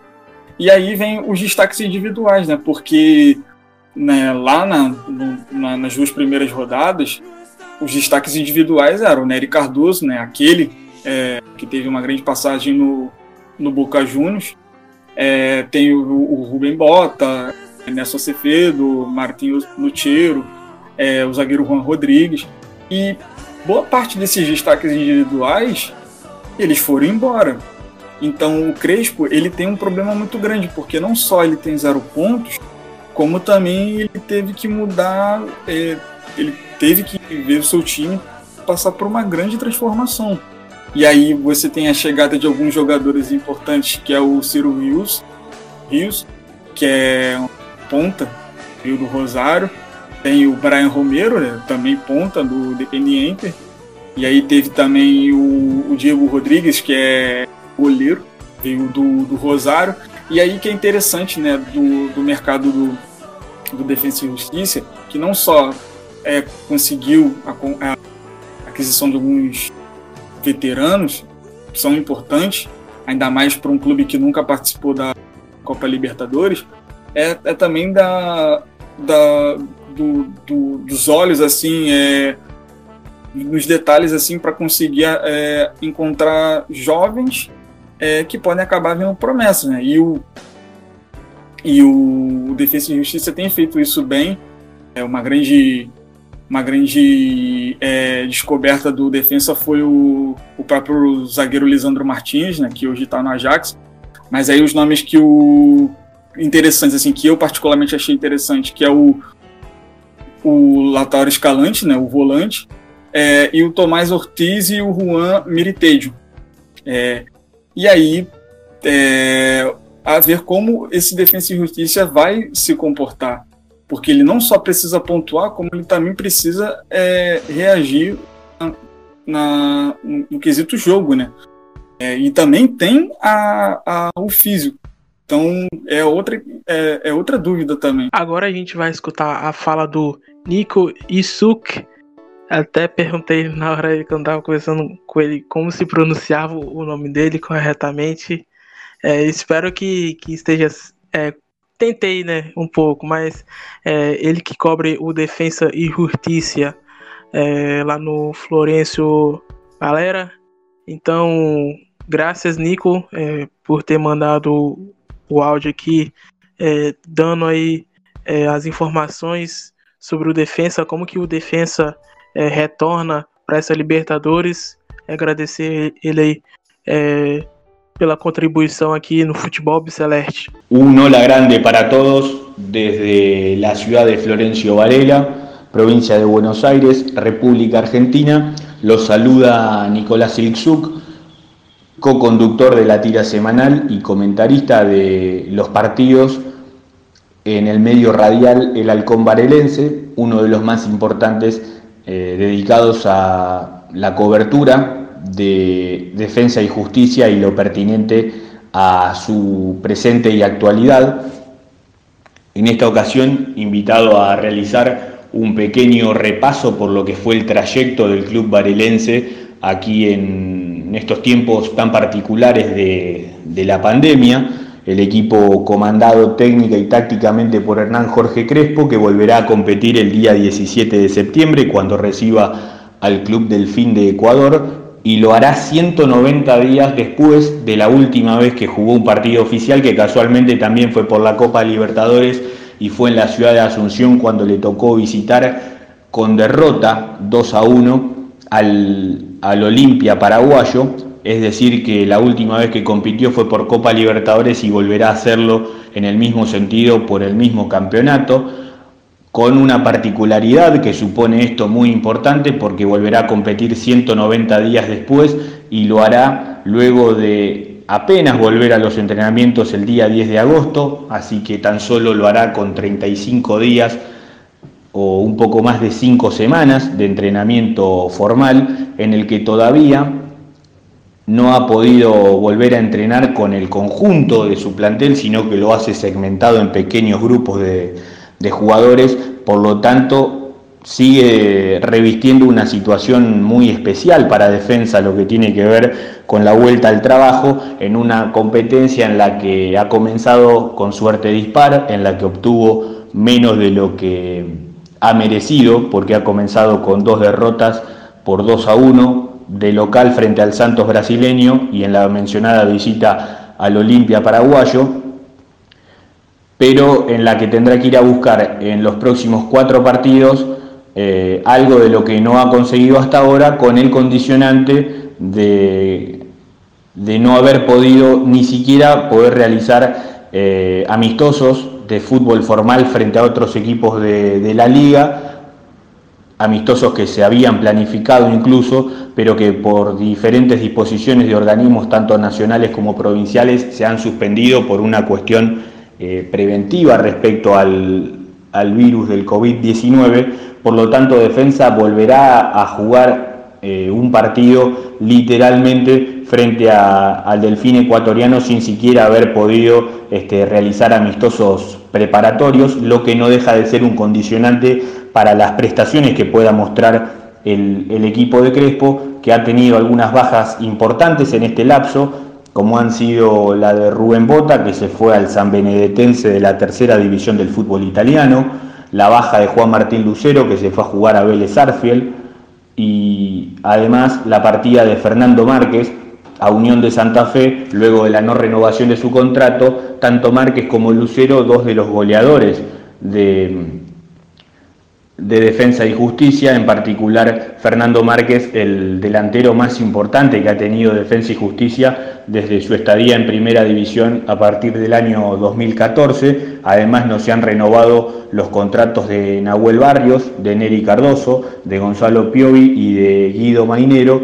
entre algunas de las bajas más importantes que ha tenido el, equipo varelense, equipo varelense que se ha rezado con Franco Paredes y con Enzo Fernández, defensor central y volante central respectivamente, que llegan provenientes del Club Atlético River Plate en condición de préstamo, el delantero Gabriel Achen, que venía realizando sus armas en el fútbol mexicano, que llega proveniente del Fútbol Club Juárez, Ciro Pablo Rius, un viejo conocido de la casa, uno de los jugadores que más partidos disputados tiene con Defensa y Justicia en Primera División, que llega desde Rosario Central, y el joven arquero Marcos Ledesma, que Defensa ha incorporado desde el Club, desde el club Atlético Quilmes, bien digo, de la homónima y vecina ciudad.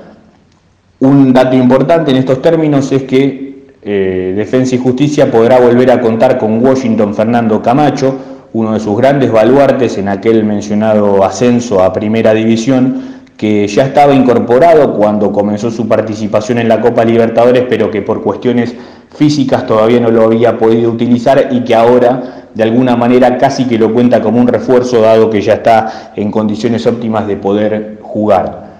Para cerrar, repetir una vez más que el día 17 de septiembre Defensa estará jugando a las 19 horas de nuestro uso horario de la República Argentina frente al Delfín de Ecuador con Roberto Tobar como árbitro, el árbitro chileno. El día 23, seis días después, va a estar recibiendo también a las 19.15 al Olimpia paraguayo para cerrar su participación. Primeramente el día 1 eh, de octubre, cuando tenga que visitar a Delfín en Ecuador, y finalmente cuando visite la hermana tierra de Brasil el 20 de octubre para enfrentar al Santos. Una vez más destacar que Defensa y Justicia todavía no ha podido sumar puntos en este campeonato, pese a quizás haber merecido más de lo que terminó obteniendo, y que esta es la primera copa que disputa Defensa y Justicia en un año que difícilmente se vaya a olvidar. Defensa no deja de señalar un gran crecimiento histórico, enmarcado en esta última década de incansable progreso y de marcar hitos de manera permanente en su historia.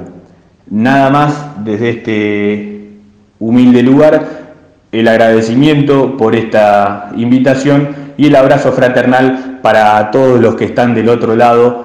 Un abrazo grande. Tá a fala do Nico Isuk. Quero agradecer ele. Por ter mandado o áudio e aceita o convite aqui de participar conosco, falando sobre o Defesa e Justiça. É, ele basicamente falou que o clube aí já não já, já tava inativo aí quase é, 180 dias, né? É, é, desde a última partida do Defensa, que foi pela Libertadores, é, na derrota lá no Paraguai, diante do Olímpia, do ex-Adebayor. É, o Defensa que é, praticamente treinou 5 semanas, é, é, 35 dias aí, é, mais ou menos. É, não teve tanto tempo assim para é, se preparar, questão de ritmo de jogo, de é, ter, de realizar é, algum jogo treino ou amistoso devido é, aos jogadores que ficaram contaminados. Aí também tinha questão do é, de ter poucos jogadores treinando, enfim. Então, o primeiro jogo do oficial do defesa, primeiro jogo de desde o retorno dos treinamentos vai ser esse contra o o Delfim, é, que vai jogar lá no Florencio Valera, é, na próxima quinta-feira, às 7 horas.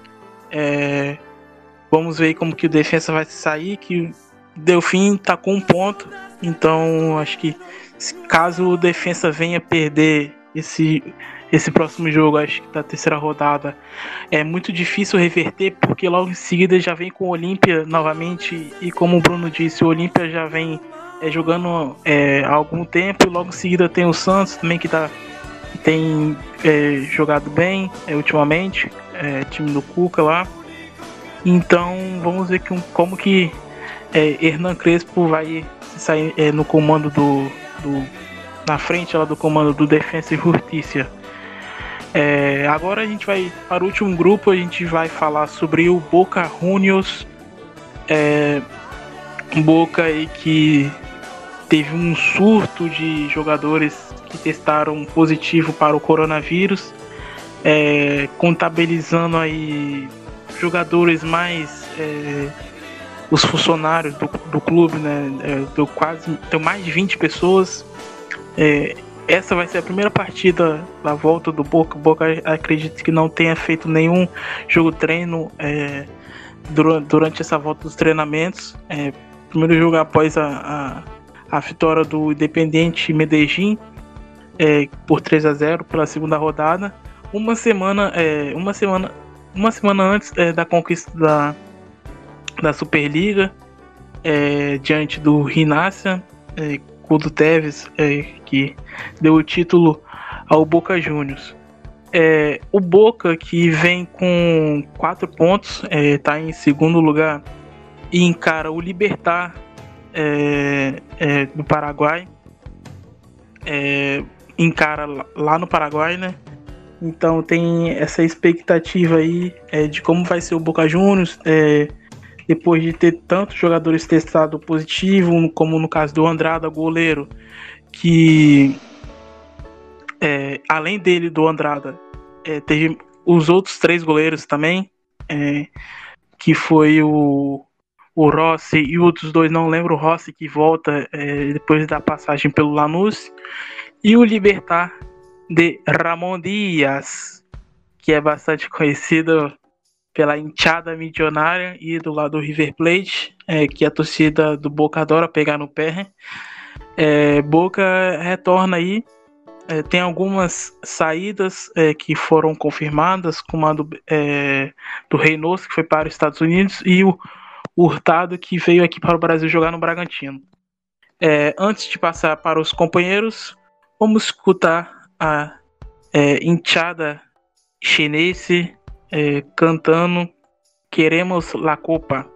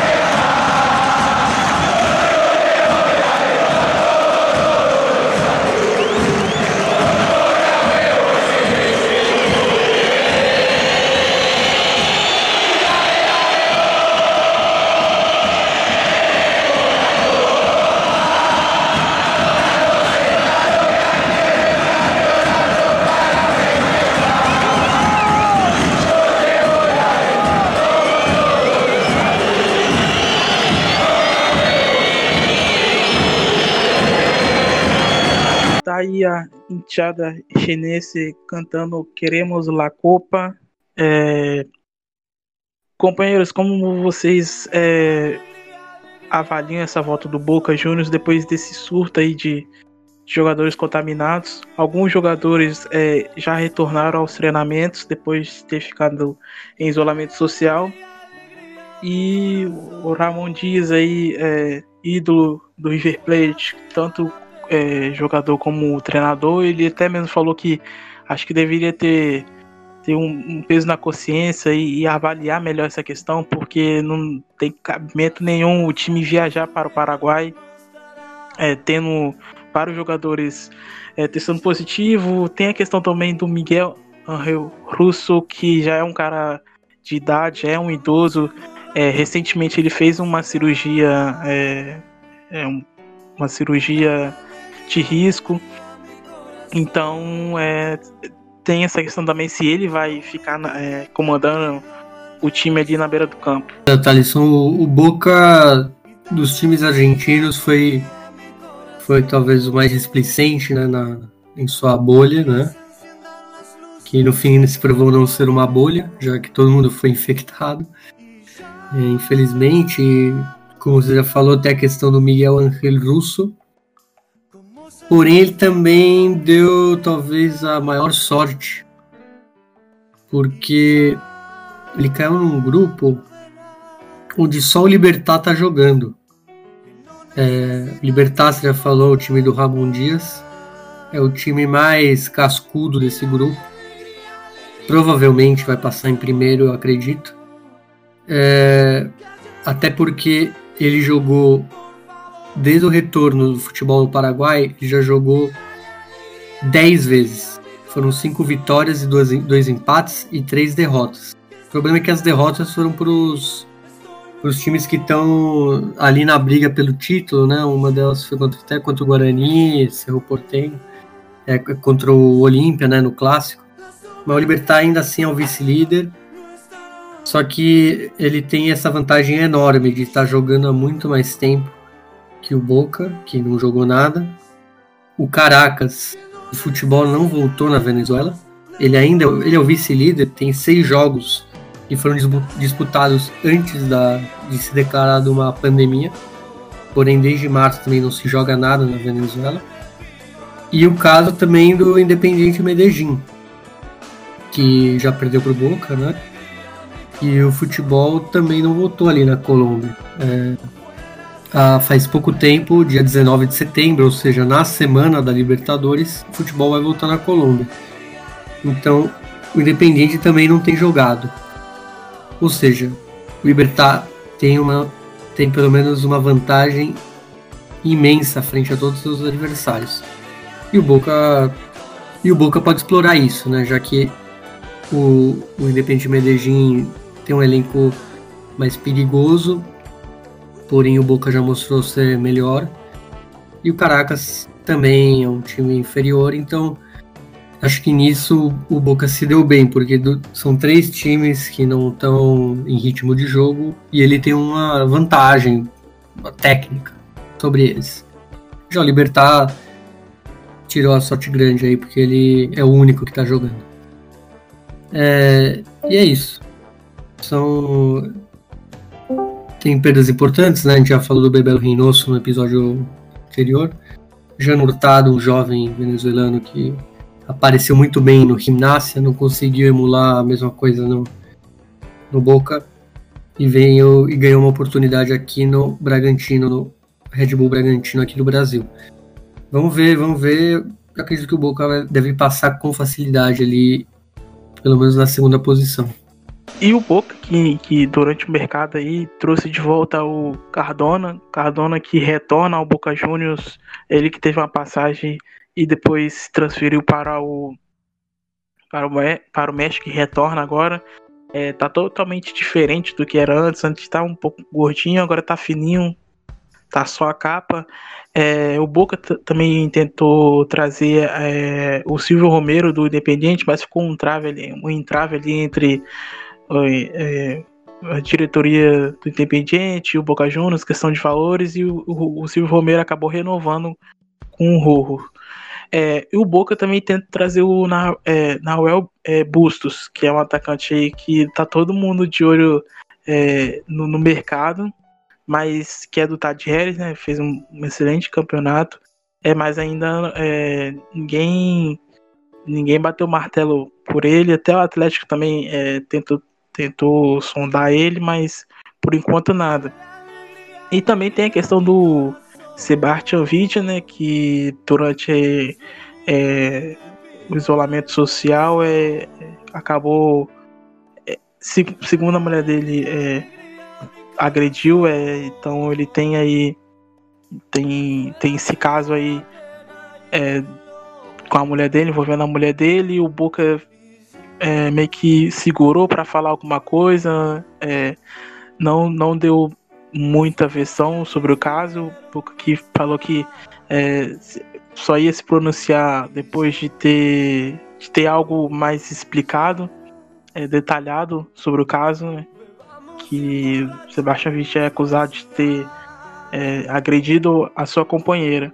É, mas enfim, quero deixar para o Patrick agora falar e, e, logo em seguida a gente vai escutar um, um Intia bosteiro falando sobre o Boca Juniors nessa volta da Copa Libertadores. É, né, Thales? Só complementando, né? Você falou com o elenco.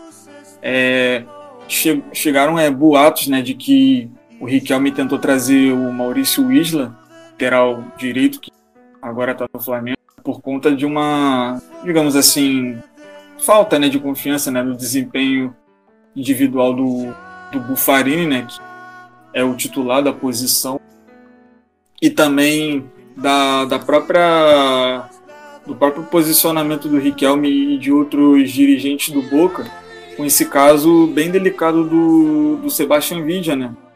que resolveu se pronunciar somente quando as autoridades elas definirem uh, o caso.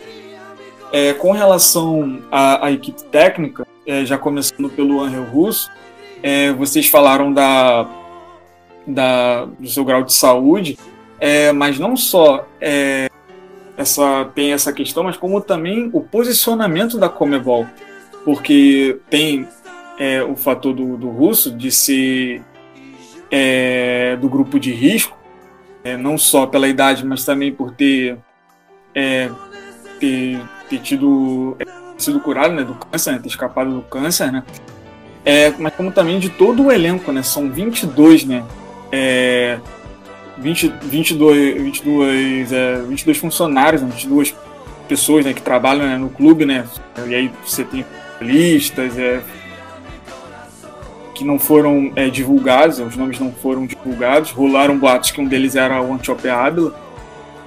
É, e aí a Comebol ela não, não deu nenhuma nenhuma é, podemos dizer assim, é, não teve acessibilidade assim de poder dar a possibilidade de adiar os jogos. E olha que tem data, né? Porque depois da, da fase de grupos vão ter ali duas semanas é, e você não tem a possibilidade de adiar os jogos. Nenhum jogo. A Comebol não descartou totalmente essa possibilidade. E os clubes que vão que não é, vão poder jogar, eles vão é, ter o WO. É, ou seja, não vão pontuar e aí a equipe que, esteve presente no campo vai, vai ter os três pontos. E aí tem o caso do, do, do Libertar, né? Porque o Libertar ele é líder do grupo com seis pontos é, e o Boca ele tem quatro pontos. E aí, caso o, o Boca Juniors não consiga é, viajar para o é, Paraguai enfrentar o Libertar, o Libertar vai, vai somar nove pontos, e aí o Boca vai ter quatro, vai continuar 4. E aí vai ter o confronto de Caracas e, e Independente Medellín. A vantagem do Boca nessa situação, digamos que não consiga viajar para o Paraguai, qual seria o lado, assim, aquela coisa do, do copo cheio meio vazio, né? O Boca ele enfrentou o Independente Medellín é, em La Bombonera e ganhou por 3 a 0. E ainda tem um confronto contra o Caracas, que é uma equipe bem limitada, ainda dentro de casa. Então, ou seja, se caso o Boca Juniors não consiga é, viajar, ele ainda tem essa essa chance de, de pontuar. É, agora, e você conseguir é, viajar para o Paraguai, você pelo menos consegue colocar um ritmo de jogo na equipe, né, mesmo que seja por 90 minutos. E ainda tem a, a outra, outra questão médica, que é o seguinte: são 22 atletas, é, 22 atletas não, 20, 22 pessoas ali que incorporam ali o, o, o Boca Juniors, é, são 22. E aí rolaram a, a informação que eram 14 jogadores, mas aí teve a informação mais cedo do, do jornalista Rafael Sibila que dos, 20, do, do, dos 22 é, infectados por coronavírus, 14 é, fizeram o teste é, e deram negativo. Ou seja, eles deram. É, estão agora é, aptos agora para treinar. E aí tem a, a recomendação do, dos médicos de que quando você passa por. Você, você tem o. Você dá positivo, está positivo, você não pode, é, depois que você já tiver tudo bem, você já, já não ter mais a questão do vírus e tudo mais, você não é, praticar é, é, fazer moda, praticar modalidades assim que te exigem bastante. Ou seja, então mesmo com, com, com o Boca Juniors apto a jogar, é, você ainda coloca a, a integridade do, dos atletas em risco. Então, a ver, a questão do Boca Juniors ela é muito delicada, principalmente com a, com a questão da saúde do, do, dos jogadores. Eu acho que, principalmente, é, é isso está muito acima de qualquer, seja ideia do que, que, do que vai vir do, do, do Miguel Angel Russo. Então, se conseguir chegar para o Paraguai e ainda pontuar pelo menos um ponto, já vai estar tá de bom tamanho. Tá aí a fala do Patrick. É... E a gente vai escutar agora o Roman Laurito. É... O Bruno ficou um pouco surpreso quando eu falei que ele ia participar conosco. Ele falou, eu conheço esse cara de algum lugar. Eu falei, eu acho que você conhece mesmo. É, o Roman Laurito, ele é ex-baixista lá da banda Tijuana. Vocês é, devem conhecer pelo, pela música lá é, do Tropa de Elite. É, então, já quero agradecer ele por ter aceitado o convite de participar aqui conosco, falando sobre o seu clube do, do coração, o Boca Juniors. É, é um, quase um brasileiro. Depois de, de tanto tempo aqui no Brasil, já pode se considerar meio argentino, meio, meio brasileiro. É, agradeço aí o Roman Laurito. É, vamos escutar ele agora aí falando sobre é, o Boca Juniors. Salve, salve, Thalisson Bandeira e todos os amigos do Futebol Albiceleste. Quem fala aqui é Romano Laurito, apresentador do Agora o Bicho Vai Pegar na Bradesco Esportes FM, do De Primeira e do Resenha Futebol e Humor na Rádio Bandeirantes e atualmente na Rádio Transamérica, comandando o Papo de Craque, segunda edição para o Rio de Janeiro e Brasília e também o programa Conectados. Mas eu estou aqui para falar do meu querido Boca Juniors, que está passando por maus bocados. O Boca Juniors, para quem não sabe, tem compromisso agora pela Libertadores, dia 17, viaja para o Paraguai, vai jogar, vai jogar contra o Libertad, na sequência também vai para a Colômbia jogar contra o Independiente de Medellín e a situação está meio caótica. Vários jogadores testando positivo para corona. Estamos falando de 22 atletas. Se a gente contar aí comissão técnica e alguns funcionários do clube, estamos falando de 30 infectados. Então tivemos um surto lá no centro de treinamento G6, que é onde a seleção argentina também treina, e o Boca decidiu voltar aos treinamentos um pouquinho antes do planejado, justamente visando a Libertadores. Para quem não sabe, o futebol na Argentina ainda não voltou, então os jogadores estão completamente sem ritmo de jogo e tendo que lidar com essa situação da pandemia. Nesse momento, o treinador conta com 10 atletas para poder fazer seus treinamentos. Lembrando que o treinador, o Miguel Ángel Russo, é um senhor de idade, é grupo de risco, passou por um, treino, por um tratamento oncológico há dois anos, então ele também está afastado das atividades e comandando tudo via remoto. A gente não sabe nem se ele vai viajar para esses compromissos do Boca Juniors. Então, Nesse primeiro momento, nesse início de, Libertadores, eu, como torcedor, não estou criando muitas expectativas. Acho que a gente tem aí vários problemas para serem resolvidos antes de cobrar qualquer tipo de desempenho por parte do time. A gente sabe que a camisa é pesada, tem tradição. O jogador do Boca Juniors tem aquela raça a mais que é característica do futebol argentino e conta agora também com o reforço do Cardona, jogador que já jogou na Argentina, tem identificação com o clube, é, chegou causando uma boa impressão. Ele que estava jogando no futebol mexicano, tinham vazado umas imagens dele um pouquinho acima do peso, mas agora já na Argentina tá fininho. Então vamos aí aguardar uma temporada promissora para o Boca Juniors, time do meu coração que eu amo e que apesar de todas as dificuldades eu sempre acredito. Tamo junto, forte abraço, uma honra participar desse futebol biceleste e parabéns pelo trabalho. É nós. Tá aí o Roman Laurito da Rádio Transamérica. Muito obrigado, Roman. É, graças por ter aceito o convite aqui em participar conosco, enviando esse áudio é, sobre o Boca Juniors. Então é isso, compas. É, destrinchamos aqui, tentamos destrinchar um, um pouco de cada clube, é, com cada periodista é, falando é, sobre, sobre as equipes. Então, para dar uma pincelada do que a gente comentou no episódio de hoje, é, começamos falando do Tigre, aí o Max é, Rodrigues, é, que é, é, setorista lá do Tigre, que cobra o Tigre diariamente, falou, participou aqui conosco, falando como anda a equipe Matador. É, o Célio é, em seguida falou sobre o, o, o River Plate é, nessa volta aí da Libertadores. É, também o Federico Tedesco Fede, é, periodista que cobre é, Racing Clube de Avejaneda, falou como está o clube. No grupo G, o Defensa e é, com Nico Isuki é, de Florencio Valera é, falou como anda a equipe de Hernan Crespo. E por último, que vocês acabaram de escutar, Roman Laurito é, é, falando sobre o Boca Juniors. É, quero agradecer aos cinco é, que nos ajudaram aí fazer esse episódio de hoje. Muito obrigado a todos vocês. É, companheiros, acho que é isso é, que tentamos falar um pouco de cada, passar, passar a visão um pouco de cada, como que retorna aí para essa Libertadores depois de tanto tempo sem disputar algum jogo.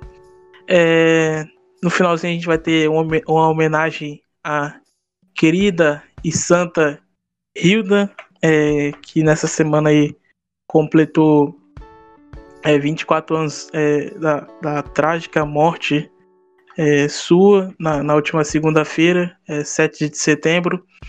Então a gente vai despedir é, o episódio com, com essa música.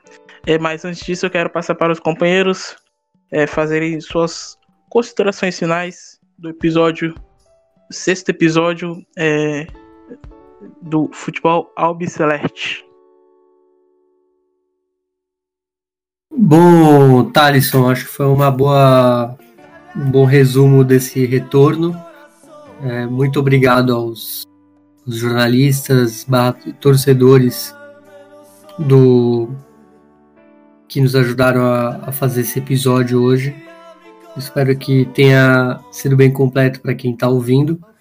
E deixar um abraço aí para você, para o Patrick, para todo mundo que ouviu, além dos que nos ajudaram hoje. Bom, gostaria de agradecer né, é, aos jornalistas, né, torcedores, né, que contribuíram muito com, o episódio de hoje. É, agradecer também às pessoas também que têm dado muito retorno, compartilhando, ouvindo e até elogiando, dando aquele famoso feedback. E é isso, né? É, foi muito bom, gostei muito de ter feito esse episódio. E é isso, vamos desfrutar da Copa. Então é isso, muchachos. Quero agradecer aos periodistas barra íntias que participaram aqui conosco, é, fazendo esse episódio e ao ar. É, quero agradecer ao Bruno e o Patrick aqui pela companhia de sempre. É, e como eu falei, a gente vai é, despedir é, de, desse episódio, desse sexto episódio, é, com a Santa Gilda, que, nos que nos deixou há 24 anos atrás, 7 de setembro de 1996, em um trágico acidente que ela estava indo fazer um show na cidade de Entre Rios, da província de Entre Rios, e acabou se colidindo com o carro, é, vi na óbito ela, a mãe dela, é, o, o, seu motorista, o músico. É, então a gente vai despedir é, desse episódio aqui, vai, ser, vai encerrar esse episódio com Nós Me Despedida de Hilda. Então é isso, quero agradecer a todos vocês também que escutaram o último episódio é, sobre é, as Barra Bravas, com participação do Nico Cabreira. É, a gente teve uma repercussão muito boa. Quero agradecer a todos vocês. E agora, é, escutem Noés Me Despedida de Hilda.